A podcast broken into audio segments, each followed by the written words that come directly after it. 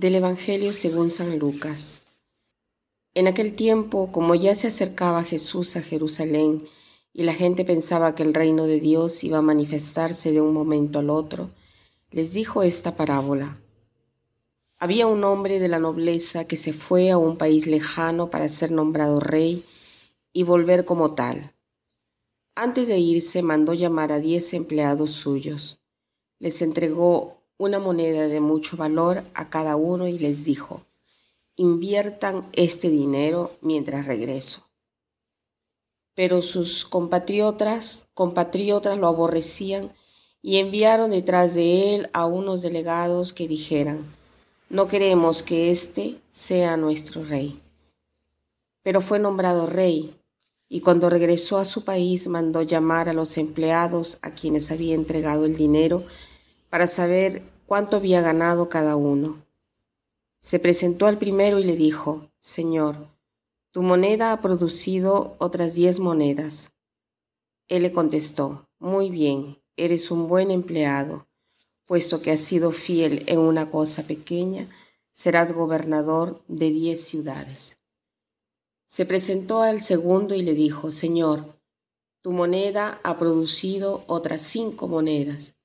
Y el Señor le respondió, Tú serás gobernador de cinco ciudades.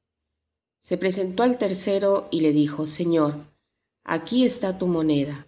La he tenido guardada en un pañuelo, pues tuve miedo, porque eres un hombre exigente que reclama lo que no ha invertido y cosecha lo que no ha sembrado. El Señor le contestó, Eres un mal empleado por tu propia boca te condeno. Tú sabías que yo soy un hombre exigente, que reclamo lo que no he invertido y que cosecho lo que no he sembrado. ¿Por qué pues no pusiste mi dinero en el banco para que yo, al volver, lo hubiera recobrado con intereses? Después les dijo a los presentes, quítenle a éste la moneda y désenla al que tiene diez. Le respondieron, Señor, ya tiene diez monedas. Él les dijo, les aseguro que a todo el que tenga se les dará con abundancia, y al que no tenga, aún lo que tiene se le quitará. En cuanto a mis enemigos, que no querían tenerme como rey, tráiganlos aquí y métalos, mátenlos en mi presencia. Dicho esto, Jesús prosiguió su camino hacia Jerusalén, al frente de sus discípulos. Hemos escuchado un evangelio un poco largo, del cual vamos a tomar eh, un par de mensajes. El primero habla de este rey que da una moneda a cada uno de diez, eh, a cada uno de sus siervos da una moneda de diez y a otro le da una moneda de cinco, ¿no? Hasta cuando él regrese. Esta primera reflexión eh, nos hace pensar en el, en el patrón este, en este reino, en lugar de los siervos. Este rey que da a cada uno lo que él quiere, la cantidad que él quiere. El tratamiento que recibe cada uno es el mismo, aunque hay una diferencia, digamos, objetiva, ¿no? Porque entre 10 y 5 hay bastante diferencia. Pero aquí se trata del comportamiento de cada uno, ¿no? El comportamiento que cada uno ha tenido en investir, ¿no? E invertir, mejor dicho, estas monedas que se les han dado, ¿no? y eh, los cuales han sido tratados de la misma manera. De aquí entendemos que no es una cuestión de dinero, de cantidad, sino de comportamiento. En el segundo mensaje, en cambio, se contrapone al comportamiento del otro siervo que regresa presentando la misma moneda y diciendo, He aquí tu moneda de oro que estuvo escondida en un pañuelo, tenía miedo de ti.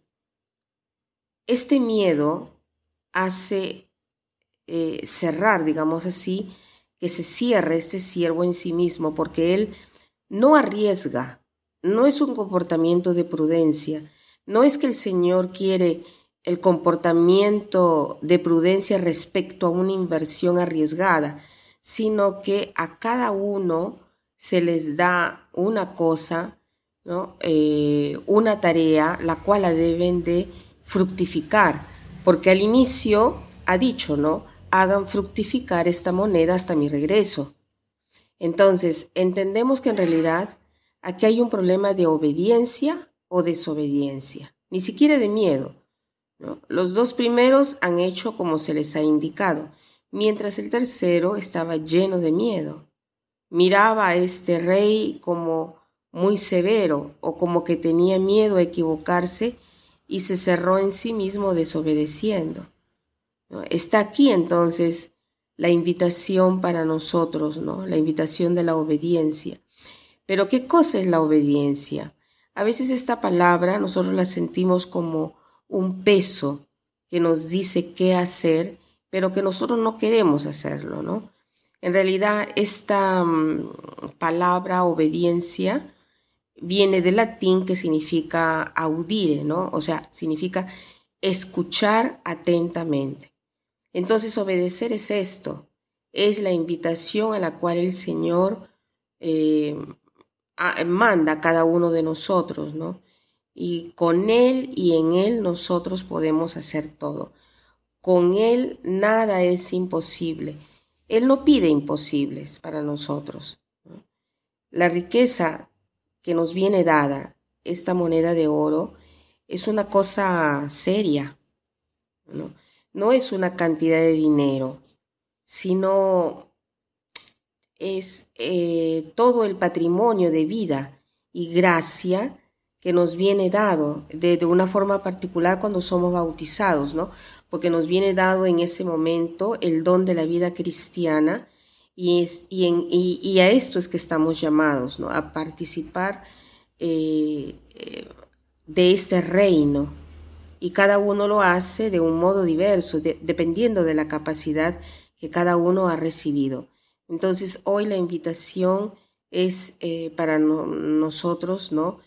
Eh, para hacernos recordar la obediencia que nosotros, eh, esta obediencia recibida, ¿no? O sea, cuando el Señor nos dice, hagan fructificar esta moneda recibida, hagan fructificar lo que el Señor les ha dado.